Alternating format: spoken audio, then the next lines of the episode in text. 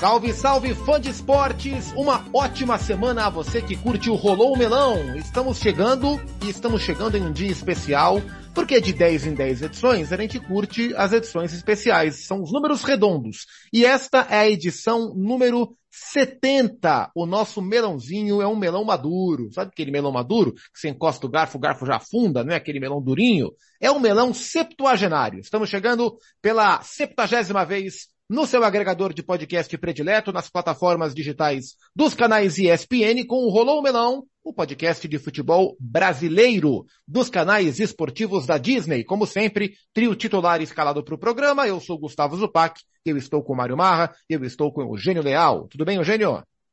Tudo ótimo, Zupac. Vamos lá hoje falar de futebol feminino, porque está chegando a hora de conhecermos a campeã brasileira? Que entidade vai levantar o título? Pois é, e eu me lembro que, não lembro em qual número, né, e aí é uma falha minha de pesquisa, mas no começo, né, na semana que abriu o Campeonato Brasileiro Feminino, a gente teve aqui um papo muito legal com a Mari Pereira, com a Ivana Negrão, duas das nossas comentaristas de futebol, né, não de futebol feminino, de futebol, para falar sobre o Brasileirão Feminino que estava para começar. E agora vivemos a semana que antecede a primeira final da edição mais disputada, né, da tecnicamente melhor é, edição do Campeonato Brasileiro. E você não há de discordar de mim, não é, Mário Marra? Tudo bem? Tudo bem, Gustavo Zupac. Prazer estar com você, com o Eugênio Leal, com os queridos e queridas melonistas. Não, não vou discordar. Eu acho que tem, a gente tem percebido, né, esse é um outro assunto, né, mas a gente tem percebido um crescimento do nível e uma, e um crescimento geracional, né? Tem uma turma mais nova também buscando seu espaço, que pode ser bastante interessante. Mas como a gente está sempre lá de manhã, né, Eugênio, no Sport Center, conversando com, com a Mariana Spinelli, com a Mari Pereira também, com a Natália Ferrão, né, que está sempre com a gente, é, dá sempre uma preocupação também na Zupac, que o, o gap, né, a diferença para as principais potências, e aí eu já falando mais de seleção, uh, me dá a sensação de que o gap está só aumentando. Tá ficando cada vez mais difícil. Mas o nosso campeonato local aqui também está melhorando.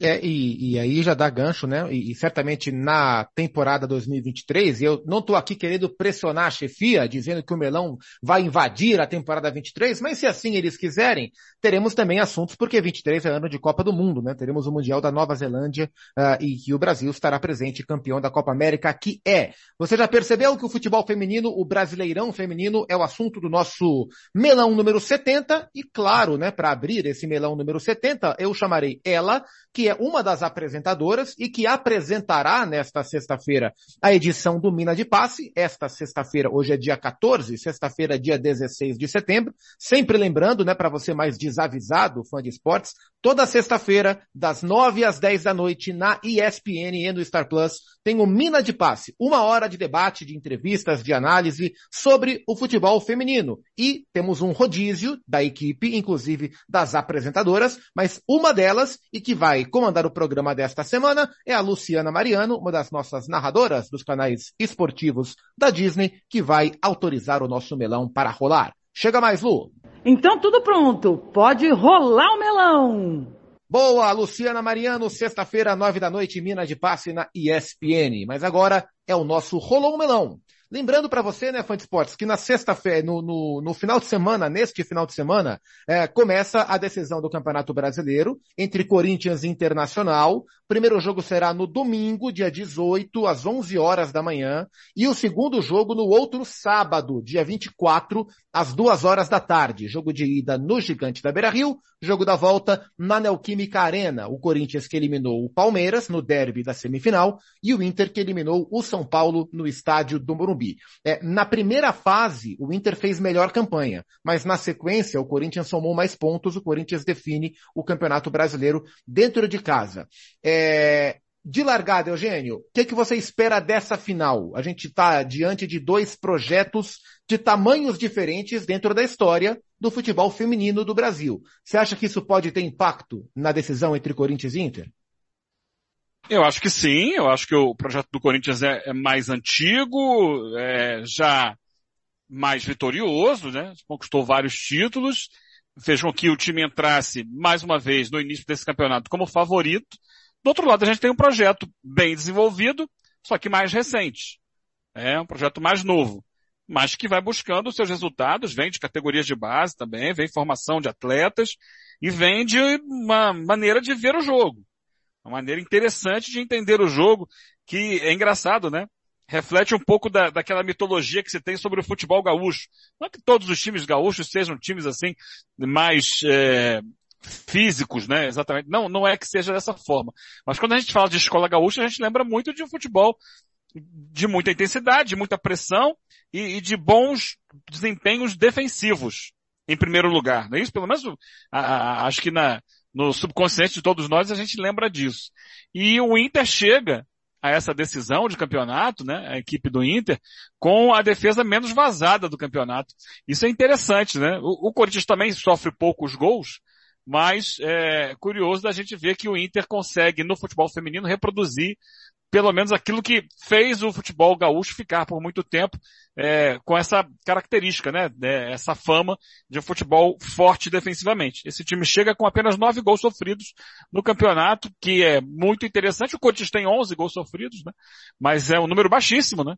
Especialmente esses nove do Inter, é, que pode, em função disso daí, tentar complicar a vida do favorito ainda, favorito Corinthians, embora o Corinthians, na fase de classificação, tenha ficado com menos pontos do que o próprio Inter, né, o Zupac? Isso, o Inter foi o terceiro colocado, o Corinthians foi o quarto, estou abrindo aqui a fase de classificação. O Inter, na, nos 15 primeiros jogos, né, na primeira fase do campeonato, é, o Inter fez 33 pontos, com 10 vitórias, 3 empates e 2 derrotas, é, e o Corinthians 32 pontos, com 9 vitórias, 5 empates e 1 derrota. O Corinthians perdeu menos do que o Inter, é, mas uh, o, Inter, o Corinthians empatou demais, o Inter venceu mais, por isso foi o terceiro colocado. Olhando para o mata-mata, né, nas uh, oitavas na, aliás, nas quartas de final, é, o Inter eliminou o Flamengo, né? Venceu por 3 a 1 empatou em 1 a 1 O Corinthians eliminou o Real Brasília, é, venceu por 2 a 0 depois venceu por 1 a 0 E nas semifinais, como falamos, o Corinthians eliminou o Palmeiras, vitória 2 a 1 em casa e uma goleada expressiva, né? Uma histórica goleada por 4 a 0 no Allianz Parque, um jogo com muitas polêmicas, inclusive do ponto de vista do Palmeiras. E o Inter eliminou o São Paulo em um duelo mais equilibrado. É, e de fato esperava ser um duelo bem equilibrado equilibrado, um a um no jogo da ida no Beira-Rio, com recorde de público é, para os jogos do time feminino do Inter. Foram, se, se não me engano, 7.025 torcedores e torcedoras é, no Beira-Rio, recorde no Estádio Colorado. E o jogo da volta no Morumbi, na, nessa segunda-feira à tarde, o Inter venceu por 1 a 0 é, O Corinthians, a gente sempre espera que chegue entre os melhores é, é, do campeonato. Não foi um dos melhores da primeira fase, mas chega à final com a força que a gente conhece. O Inter é que é uma figura nova nessa conversa, Mário Marra. É, é uma figura nova. E aí você me obriga a lembrar também de uma reflexão que a gente fez esses dias, né, Eugênio, do, de alguns times que a gente esperava ver nessa reta final. Por mais que a gente entenda todo o processo administrativo que passou o Havaí Kinderman, mas era um ator muito comum, né, nessa reta final. Ferroviário era um ator muito comum também, né? nessa final. Uhum. O Santos era esperado, o Flamengo era esperado. É, mas o trabalho no Inter é um trabalho muito sólido, né, Zupac? Já na temporada passada fez grandes jogos né, no, no, no, Campeonato Brasileiro da temporada passada. E agora o, foi por merecimento. O Inter pegou a vaga. Eu acho que em algum momento pode pesar o fato, por serem dois jogos, se fosse um jogo, acho que pesaria até mais é, o fato de ter menos experiência na hora da definição. Tem mais experiência o Inter na hora da definição local, obviamente. Mas na definição nacional, o holofote pode é, atrapalhar em algum momento. Exatamente o contrário do Corinthians, né? Exatamente. Quando chega para definir o primeiro contra o quarto, sendo que o primeiro é o Palmeiras e o Corinthians é o quarto, não parecia quando a gente, se a gente olhasse para campo, como a gente viu em campo, não, o Corinthians era o primeiro disparado. Em campo era assim, bem melhor, bem superior. E sim, tinha muitos problemas internos e administrativos com o Palmeiras, que essas coisas vão precisar ou vir à tona e esclarecer tudo isso, ou o Palmeiras vai ter que mudar isso para a próxima temporada, porque existe uma ingestão de dinheiro, existe uma ideia de ser mais forte, de ser um grande conquistador, mas não pode se boicotar internamente, né? O Palmeiras tem que resolver seus, seus problemas lá, internos. É, eu não acho que está definido o Zupac de forma alguma. Mas, é, para mim, está muito claro que de todos os outros que foram perdendo espaço, o Corinthians não perdeu. E teve essa campanha oscilante, porque teve um departamento médico lotado durante boa parte da competição, é, porque existe também, e tem uma outra questão que é importante, né? Existe também essa situação de excesso de jogos para algumas jogadoras, que são jogadoras também que muitas delas estão em seleção, né, em seleções, e vão sendo mais, mais desgastadas, e acabam aumentando o departamento médico. Mas depois que a competição pegou ali um ritmo maior, o Corinthians se encontrou. E mesmo em alguns jogos em que não foi bem, ganhou. Porque ganharia mesmo. É...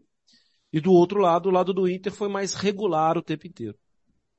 Corinthians e Inter que farão essa primeira final. E essa questão do equilíbrio, né, é, é, para esses duelos e até que ponto esse, esses diferentes níveis de projeto pode interferir na decisão, foi um dos temas que eu abordei com uma das nossas comentaristas, né, que inclusive hoje, no dia que gravamos esse podcast, ela participou do, do Sport Center, da primeira edição do Sport Center pela manhã, programa que Mário Marra e Eugênio Leal consagram para o Brasil. Estou falando da Mariana Pereira, a Mari Pereira, uma das nossas comentaristas na ESPN, que é nossa convidada também neste Rolou Melão. É, evidentemente ela não está ao vivo entre nós, mas a Mari manda depoimentos importantes e o primeiro uh, tópico que eu abordo com ela é justamente isso. Se ela acha que a diferença de projeto, de estruturação de projeto entre Corinthians e Inter, pode ser um dos caminhos para definição desse campeonato, ou não, ou se o campeonato pode se definir de outra maneira. Fala aí, Mari. Bom, eu acho que tem uma, uma diferença quando a gente fala de projetos, principalmente entre Corinthians e Internacional. Porque, por exemplo, no caso do Internacional, é um clube que vem de um investimento de base no feminino muito interessante. É o único time do Brasil que é campeão das quatro categorias, ou seja, venceu brasileiro sub-16, sub-17, sub-18, sub-20, inclusive a Maiara, que pegou o pênalti, né, contra o São Paulo, garantindo a classificação para a final, fez a mesma coisa quando venceu o título do sub-18. E aí o Corinthians é um time, um clube que tem o projeto focado no, no, no time principal, que aí vem de um longo tempo, soberano, vencendo todos os títulos né, da, da, da modalidade ano após ano. Então eu acho que quando a gente fala dessa estruturação, para mim não entra em campo apontando um favorito, porque o Inter construiu um time em cima de um projeto muito interessante de base, tem um time forte de base. O Corinthians pode ter já uma certa experiência no profissional, e aí tudo bem, aí a gente pode colocar esse certo favoritismo. Mas até pelo ano do Corinthians, eu acho que está menor esse favoritismo. Acho que o Inter chega muito forte por conta desse trabalho já há um tempo com Maurício Salgado associado à base. É, o trabalho do Maurício Salgado que leva o Inter para essa final. Ah, do outro lado tem o Corinthians, é, que está fazendo uma campanha bem interessante é, nas redes sociais, e a campanha, na verdade, não começou com o clube, começou com os torcedores. É, para incentivar a galera a ir para o jogo da volta, né? Pedindo é, que, que tenhamos mais de 40 mil pessoas na Neoquímica Arena, e, e esses jogos, né? No caso do Corinthians, vão ser em duas semanas seguidas, né? A final do Campeonato Brasileiro Feminino e na semana seguinte a final do Campeonato Brasileiro Masculino Sub-20. Um derby entre Corinthians e Palmeiras. E são oportunidades excelentes para quem não consegue frequentar o estádio é, pela, pela precificação dos estádios dessas novas arenas, né, na, na realidade do Brasil hoje, está muito caro para ir em jogos, há uma grande concorrência por ingresso na questão de, de sócio torcedor e tudo mais. E para aquele torcedor que não, não consegue ter acesso à Neoquímica Arena, aquele corintiano, ah, esses dois finais de semana e, e o do dia 24, sábado, às duas da tarde, daqui a duas semanas na final contra o Inter, é uma ótima oportunidade para quem quer curtir ou para quem não conhece, passar a experimentar um ambiente de estádio e vai ser um ambiente muito legal. Então há essa campanha aí para que eh, os corintianos e as corintianas botem mais de 40 mil pessoas na Neoquímica Arena e seguramente os colorados e as coloradas farão farão a mesma coisa ou dentro do possível, né, um volume expressivo de gente, para o jogo da ida. É, agora, essa força do Corinthians, Eugênio, chama muito a atenção, né? Porque o Mário falou, é, o departamento médico deu uma sabotada, não é, pessoalmente, mas as, as ocasiões atrapalharam muito o trabalho do Arthur Elias em relação à montagem da equipe. A própria Mari falou, olha, esse ano está um pouco mais equilibrado do que em outras temporadas onde o Corinthians nadava de braçada. Mas a hora que chega nessa reta final, esse time do Arthur Elias é um time muito difícil de ser batido, né? Sim, até por essa experiência, né? De muito tempo decidindo. Tá acostumado a decidir esse time. É um time que é, conhece os caminhos, sabe, do, do que está rolando, né? Na, na hora da, que realmente o bicho pega, que é a hora da decisão. E a grande, é, o grande exemplo disso, né, a grande mostra foi agora na semifinal, né? Quando o Corinthians chega para enfrentar o Palmeiras, chega teoricamente com o Palmeiras estando no momento melhor. Não vou dizer que o Palmeiras era favorito contra o Corinthians, mas o Palmeiras fez a melhor campanha, o Palmeiras vinha bem, vinha forte, né, com, com destaques individuais, e no agregado o Corinthians faz 6 a 1 no Palmeiras. Claro, que aí tem os problemas internos do Palmeiras, mas que também são consequência disso, dessa que, questão do, da, da, experiência em momentos decisivos, que não, isso não, não se refere é, apenas ao, a, ao, que acontece dentro de campo, né, na hora do jogo, aos 90 minutos, isso passa também pelo ambiente do elenco, coisa que o Corinthians tam, também já se acostumou a fazer. Então isso tudo pesa, é, pesa também característica de jogo, que é uma característica mais, é, é, um estilo, uma ideia de futebol mais fundamentada há mais tempo. É, é, um time mais experiente. A média de idade do Corinthians é dois anos maior do que a média do, do Inter. É um time que tem a maior média de posse de bola do campeonato. É o time que mais morde para recuperar essa bola. São características que a gente vê nos times protagonistas do futebol mundial. Né? que é aquele time que perdeu e recupera a bola e tem a bola e vai buscar o ataque e é quem finaliza mais. Tem uma média de 400 passes por jogo, o Corinthians, a maior média do campeonato. É, o, o, o, Inter tem uma média de 200 e, 229, se não me engano, passes por jogo. Ou seja, é um time que espera mais o adversário. É, são características de futebol. Só que essa característica do Inter é mais é, impositiva, desculpa, do Corinthians, é de um futebol mais impositivo, um futebol que pretende ser protagonista, que pretende dominar os adversários, ou as adversárias, e buscar a partir daí, desse controle do jogo, as vitórias. Somando a experiência, somando é, a, a, tudo que o Corinthians já conquistou, é, e, e ao fato de decidir em casa, tudo isso coloca aí o Corinthians para mim à frente, mas claro, não podemos desprezar o que o Inter fez até aqui já, nesse momento decisivo o Eugênio estava lembrando sobre a, a, a, o poder de, de, recuperar a bola, a intensidade desse time, é, e mais cedo falando sobre o número de gols sofridos, né, o baixíssimo número de gols sofridos. É, ao chegar na semifinal, Corinthians e Palmeiras eram as equipes que menos sofriam finalizações, e, e me chamou muito a atenção, e eu até conversei isso com a Júlia Bianchi, né, eu participei há duas semanas, se eu não me engano, do Mina de Passe, primeira vez que eu participei do Mina, e foi, foi muito agradável, e a Júlia Bianchi é, volante do Palmeiras, e a Rafa Travalão, centroavante do São Paulo, foram nossas convidadas, e, e foi entre os dois jogos, né, e, é, da semifinal. E eu falava com a, com a Júlia sobre isso, sobre como o Corinthians mudou a sua postura para enfrentar um Palmeiras que era superior durante todo o campeonato, né, então foi o Corinthians com três zagueiras, com linha de cinco, baixando um pouco mais, apostando mais em recuperação de bola para agredir, e foi assim, entendendo os seus desfalques, entendendo o, a, a característica do confronto, mesmo jogando em casa, que o Corinthians conseguiu é, anular um pouco o Palmeiras, gerou muito desconforto no Palmeiras. É, conseguiu uma vitória magra. Eu, sinceramente, não esperava que o jogo da volta fosse largo como foi, com, com a vitória ampla né, do time do Corinthians, e foi quatro, e poderia ser seis, poderia ter sido sete, oito, porque no segundo tempo o Corinthians desandou a perder gols, né? O Palmeiras se abriu completamente, o Corinthians foi empilhando chance e desperdiçando várias, é, mas a, a, percepção do que tinha que é, ser feito no momento de dificuldade, com menos jogadoras disponíveis, para mim foi um ponto muito importante do trabalho do Arthur Elias. Antes de jogar para o Mário Marra, eu vou ouvir mais uma vez a Mari Pereira, porque eu perguntei para ela justamente sobre isso sobre o ponto de virada do Corinthians, né? Uma campanha um pouco mais complicada do que a gente está acostumado a ver. É, chega numa reta final, passa com alguma tranquilidade contra o Real Brasília e contra o Palmeiras e era esperado um confronto duríssimo, como disse o Eugênio, Corinthians bota 6 a 1 no agregado. Qual foi o ponto de virada do Corinthians nesse, nesse campeonato para chegar tão forte na final, Mari? Para mim, o ponto de virada do Corinthians é a experiência emocional, psicológica, experiência de jogadoras que estão há um tempo na estrada, de um treinador que ele não sabe só comandar tática e tecnicamente, ele sabe muito bem trabalhar com o emocional, trabalhar com o psicológico, é um cara que sabe gerir grupos, sabe, sabe gerir ser humano. Então, para mim, é o ponto principal de virar do poder de mobilização que o Arthur Elias e a sua comissão técnica, que trabalham juntos há muito tempo, tem com as jogadoras, com o elenco e a confiança que eles têm né, nesse trabalho que dá tanto resultado.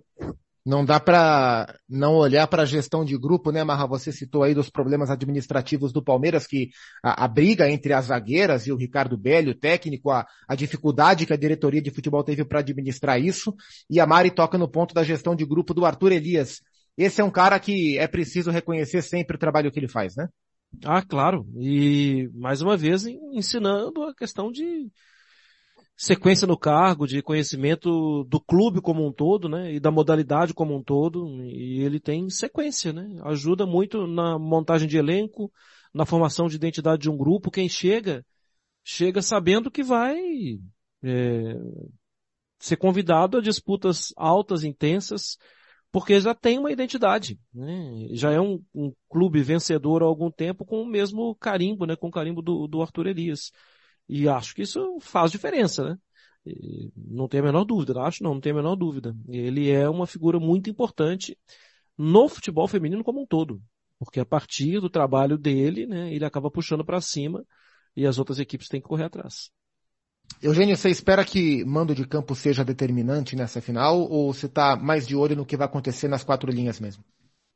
Ah, o que acontece nas quatro linhas tem impacto, sim, quando a gente imagina uma torcida do Corinthians enchendo a Neoquímica Arena. Tem impacto, até porque é menos comum, né, no futebol feminino, um público que eu imagino que nós tenhamos na final. É, o, a torcida do Corinthians já fez isso, na, foi na Copa do Brasil, foi contra o Grêmio, que marcou presença, que, que teve lá e ajudou o time, empurrou o time, foi um jogo difícil, é, e eu acho que vai ser em maior número ainda dessa vez. Eu acho que é, isso causa impacto no futebol eh, dos homens, no dia a dia. Sim, todo mundo que vai jogar lá sente. Quem já esteve lá na Neoquímica, eu estive recentemente, inclusive, fiquei ali atrás do gol, né, na beira do campo, no jogo contra Flamengo e Corinthians, né? O Corinthians e Flamengo pela Libertadores. E você sente ali o calor do estádio, a pressão que aquilo ali exerce. Então eu acho que sim, ainda mais no time feminino do Inter que não está acostumado a esse ambiente. Né? É uma coisa, vai ser uma coisa nova e que imagino vá sim impactar no, no anímico, né?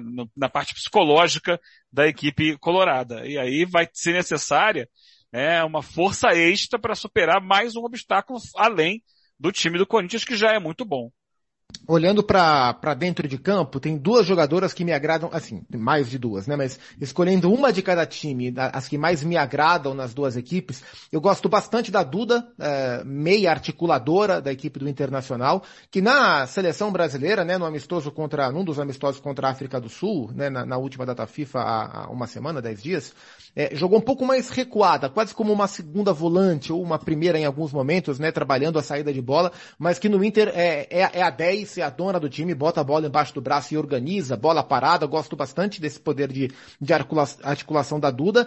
E embora a Gabi Zanotti seja o grande nome dessa, dessa era absolutamente vencedora no Corinthians, a bola que joga a Adriana e a temporada que faz a Adriana me enche os olhos. Jogadora muito aguda pelo lado do campo, finaliza. Quando pisa a área é um terror. Não por acaso é também titular da seleção brasileira. São as duas que mais me agradam. Mário Marra, em quem você está com a sua lupa observando de perto o rendimento individual para as finais? há muito tempo eu gosto muito de ver a Tamires jogar, né? Gosto muito de ver a Tamires jogar. Inteligente, é, altamente técnica, é, e o tempo vai passando, né? E ela passa pra gente, passa pra ela também, mas ela, assim, me parece que hoje corre menos.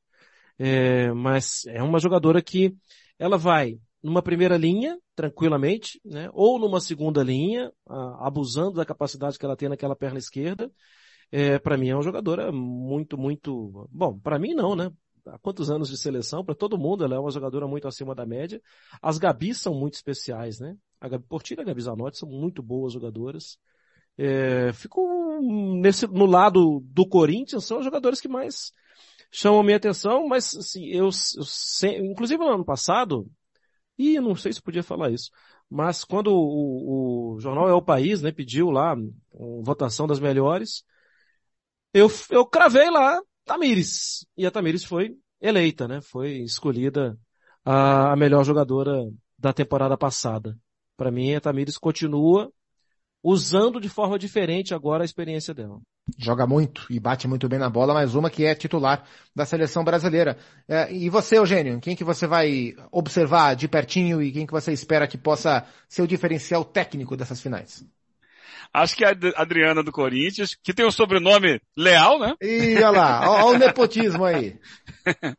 Mas eu queria destacar uma jogadora do Inter, que pro campeonato não sei como é que é, final, como é que vai ser, a gente nunca é, tem certeza do, do momento, né, de, de cada jogador, mas uma jovem jogadora do Inter, a Duda.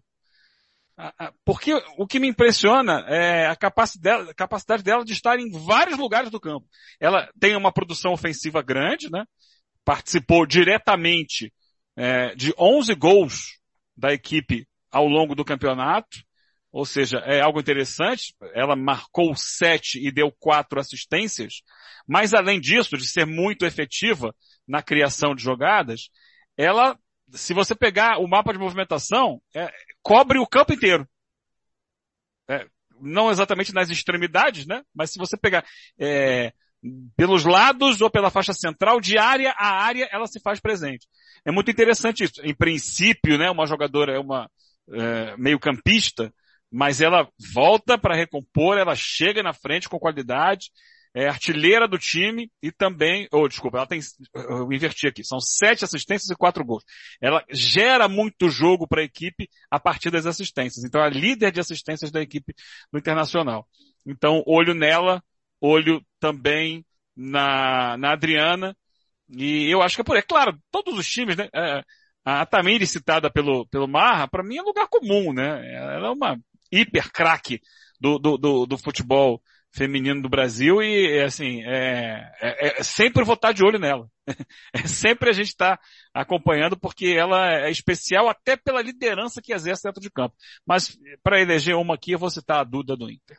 Boa. E, e, a gente conversou, né, sobre é, como equipes é, como o Internacional, equipes importantes, né, que não estavam acostumadas a participar dessas fases finais de Campeonato Brasileiro, tão é, monopolizadas, né, pelo futebol paulista, agora se fazem presentes. O Flamengo também chegando numa fase quartas de final, caindo para o próprio Inter. Isso me gera muita curiosidade sobre o futuro, né? Se a gente vai ter, de fato, novos projetos fortes entrando, né, nos próximos campeonatos, isso pode contribuir para o nível técnico da competição e justamente essa pergunta que eu fiz para Mari Pereira e a Mari que acompanha há muito tempo o futebol feminino do Brasil, como ela já deixou bem claro aqui, inclusive nas camadas inferiores, né, nas categorias de base. Então eu tô curioso para saber o que, que a Mari pensa sobre a chegada de Inter, a chegada de Flamengo, a chegada de novas forças para aumentar o nível técnico do futebol brasileiro. Olha, eu fico um pouquinho com o pé atrás quando a gente coloca o Flamengo, na verdade, assim, entre os times que podem chegar. Por quê? Porque o Flamengo, junto com o Palmeiras, são os principais clubes quando a gente fala do financeiro. E, infelizmente, o financeiro, ele tá mexendo um pouquinho com o psicológico das jogadoras, assim. Porque que acontece? Vira uma briga muito desproporcional como a gente não tem no feminino ainda essa questão de jogadoras supervalorizadas financeiramente, contratos altos, multas, etc. Quando chega um Flamengo e, e, e bota muito dinheiro para brigar pela Bia Zanerato contra o Palmeiras, por exemplo, isso causa uma, uma coisa meio, abala um pouquinho o grupo, porque você não pode investir essa grana em todas as jogadoras e aí você veste uma grana numa jogadora especificamente e isso pode gerar um mal-estar de grupo, gerir o grupo. Então eu fico um pouco receosa como esses times, principalmente Flamengo e Palmeiras, estão vindo no mercado numa disputa desleal num mercado de futebol feminino que ainda não, a gente não passa por isso, né? Mas sim, eu acho que quando esses times de camisa eles olham para a modalidade com o poder de competitividade, a gente pode distribuir um pouquinho mais as forças pensando aí nos próximos campeonatos, mas a gente também tem que olhar para o trabalho de federações. Quando uma federação paulista de futebol ela coloca o prêmio financeiro maior do que o campeonato nacional, a gente vê que a coisa é um pouquinho mais funda e a gente tem uma briga ainda centralizada em São Paulo. Importantíssimo ponto de vista da Mari Pereira, como o poderio econômico, ao mesmo tempo que ajuda os times, pode trazer algum tipo de desequilíbrio também. Falando em Mari, a Pereira não é a única que vai participar da nossa edição do Rolou Melão. Temos também a honra de contar pela primeira vez aqui nesse simpático podcast, na edição número 70, com outra Mari do nosso time, a Mariana Spinelli, apresentadora do Sport Center, da edição da manhã, do Marra, Ela do já Desenho. participou já, Zupa. Ah, então foi nas minhas férias. Exatamente, ano passado. Isso. Então, comigo, primeira vez que eu, que eu tenho o prazer de colocar no ar aqui a Mari Spinelli e que também comenta jogos né, do, do futebol feminino da, da Euro, os jogos, as eliminatórias, as ligas europeias que a gente transmite e a Mari que acompanha de perto também, acompanhou de perto todo esse desenrolo do Campeonato Brasileiro Feminino. E a gente está curioso para saber também, Mari, as suas impressões sobre essa final, né? E sobre o campeonato como um todo, né? Um campeonato que chamou muita atenção, um campeonato com mais exposição, com maior injeção de dinheiro, com mais equipes brigando pelas coisas mais importantes. O que é que você vê para essa final e viu do campeonato, Mari? É, esse foi um campeonato brasileiro feminino dos mais equilibrados. É, e que ele apresentou um nível de profissionalismo no futebol feminino nacional, né, que é o recorte que a gente faz aqui, que ele vai criando narrativas, vai criando histórias, vai criando rivalidades, questões de bastidores, e a gente consegue ver como que o profissionalismo, talvez um trabalho mais sério, mais duradouro, ele realmente vai começando a apontar os favoritos, as equipes que são mais bem estruturadas. Então esse Campeonato Brasileiro, a gente teve um Palmeiras que fez uma primeira fase exemplar, mas que teve problemas de bastidores com saída de técnico, retorno do antigo técnico para o cargo. Então assim, era o Belli, entrou o Hoffman, saiu o Hoffman, voltou o Belli. Então, assim, um Palmeiras que conviveu muito com a questão extra-campo afetando o desempenho do time no mata-mata, até ele ser eliminado, né, que culminou na eliminação do Palmeiras contra o Corinthians agora na semifinal, uma eliminação que não dá nem para questionar o resultado positivo para o Corinthians, que foi um atropelo no jogo de, de volta, inclusive no Allianz Parque.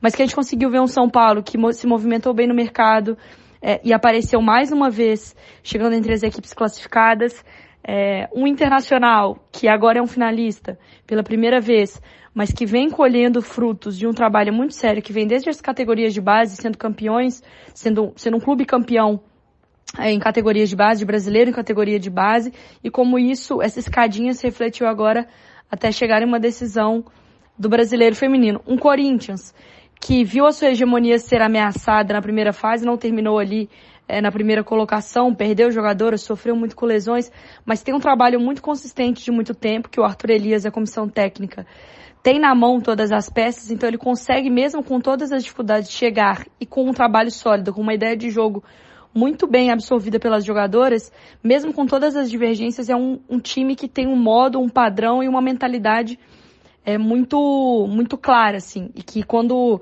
tá valendo, o Corinthians sabe mesmo colocar a sua força é, em campo. Então foi um brasileiro que, por exemplo, provou que a má gestão do Santos, que vai além do feminino, que a gente pode levar isso para o masculino, como isso tem consequências e, e então ficou fora do, da fase de mata-mata, o Santos, as sereias da Vila que são tão tradicionais no futebol feminino. Então a gente conseguiu observar um pouco de como é, o profissionalismo como um todo do futebol feminino ele refletiu em campo é, no que a gente chegou até essa grande decisão entre Corinthians e Inter. Primeiro jogo da final é em, no Beira Rio, em Porto Alegre, e o jogo de volta é, será em São Paulo, né, na casa do Corinthians. Então, para esse jogo, assim, o Corinthians ele entra como um favorito por todo o seu histórico. Teve retorno de peças importantes, então conta com algumas jogadoras como a própria Vick, que foi negociada e voltou. É, a parte física de algumas jogadoras que vinham sendo poupadas, mas que estão sendo preparadas para a decisão. Então, o Corinthians que vai chegar mais reforçado para a grande final, é, que tem seus pilares ali. É, a gente pode pensar em Tamires, pode pensar em Gabi Zanotti, pode pensar na Vick. A Adriana, que é uma referência, a própria Portilho, que cresceu muito. É, e um Corinthians que tem isso. Ele impõe muito respeito. Então as equipes elas entram de um jeito diferente contra, quando jogam contra o Corinthians. Então quando o Corinthians ele entra com foco e tem essa técnica que já está um estilo de jogo do Arthur Elias que já está muito bem implementada, o Corinthians é muito forte. Mas vai encarar um Inter do Maurício Salgado que vem fazendo um trabalho, é, eu acho que excepcional, assim, porque tem peças de muita qualidade, uma Fabi Simões, que é experiente, que, né, de seleção brasileira, que é um dos pilares desse time, mas que tem jogadores como a Milene, que foi bola de ouro, inclusive, da ESPN, quando ainda jogava, inclusive, pelo Corinthians.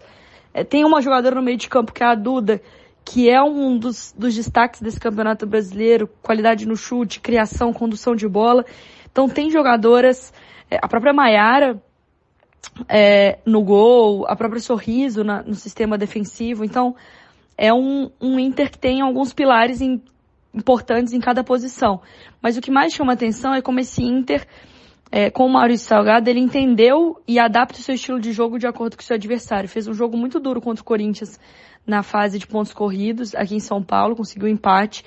É, o que falta para o Inter, talvez concretizar, porque sim, ele tem peças, ele tem qualidade, ele tem total possibilidade de vencer o Corinthians. É, a primeira parte, administrar a parte psicológica, principalmente para o jogo de volta, que é fora de casa, o jogo decisivo. Então tentar controlar e impor o seu jogo no Beira Rio. E o que ele pecava muito era na hora de matar as partidas, na hora de finalizar, perdia e o Corinthians ele, ele não perdoa. Então se você tem a possibilidade de matar esse time do Corinthians, você tem que fazer ele rápido, senão o Corinthians vem para cima. Então é um Inter que vai ter que jogar a sua vida no, no Beira Rio e tentar levar para São Paulo e administrar muito mais a parte psicológica, tendo um resultado do seu lado. O Corinthians, por outro lado, está mais do que cansado, chega de, de jogar em final. Chega à sua sexta final consecutiva de Campeonato Brasileiro, sabe muito bem jogar em todo tipo de condição adversa e é o favorito para o confronto, mas eu vejo de uma forma muito mais equilibrada para essa temporada com dois técnicos que têm um elenco na mão e que fizeram uma grandíssima temporada, o Arthur Elias e o Maurício Salgado do lado do Colorado. Muito obrigado, Mariana Spinelli, mais um depoimento importante. As Mares marcando presença nesse, é, nesse Rolou Melão especial sobre a final do Campeonato Brasileiro. E lembrando, senhores, que teremos no meio, daqui a um mês, né? Hoje é dia 14 de setembro, no dia 13 de outubro, começa a Libertadores Feminina. 2022, que será disputada no Equador é, e contará com três representantes do futebol brasileiro. Isso, a, a, classificação é pelo campeonato de 2021, então nada tem a ver com as finais de agora. Corinthians, Palmeiras e Ferroviária. Corinthians e Palmeiras, campeão e vice do Brasileirão, e a Ferroviária do, do último Brasileirão, e a Ferroviária também entra. O Corinthians é o atual campeão, né? Venceu o Santa Fé na última final. São as três representantes do Brasil. E essa Libertadores tem uma, uma questão interessantíssima quanto à premiação. A Comebol de fato, é, é, pisa firme no pedal aí em relação à premiação na comparação com o que ela fazia.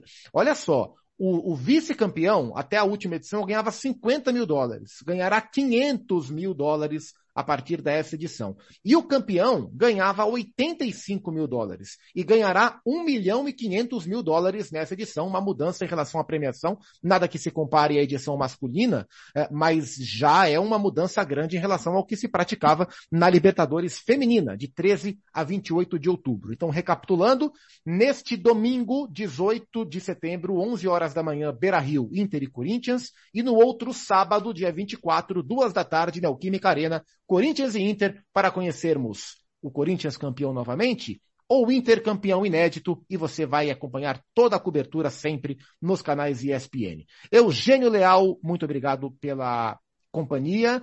É, tirando a sua defesa da família Leal quando você elogiou a Adriana. Foi tudo perfeito, viu, Eugênio? Até a próxima. Até a próxima, Supac. A família Leal é sempre agradável. Sempre, Abraço. Muito agradável. Mário Marra, sempre um prazer, meu amigo. Até a próxima, hein? Prazer é todo meu também. Grande abraço, Pac, Eugênio. Até a próxima. E é isso. Semana que vem voltaremos com a edição número 71 do nosso Rolou Melão, sempre contando com o seu apoio, com a sua divulgação e com o carinho da sua audiência também. Muito obrigado, fã de esportes. Uma ótima semana a você, uma ótima final de Brasileirão Feminino e a gente se vê numa próxima. Valeu!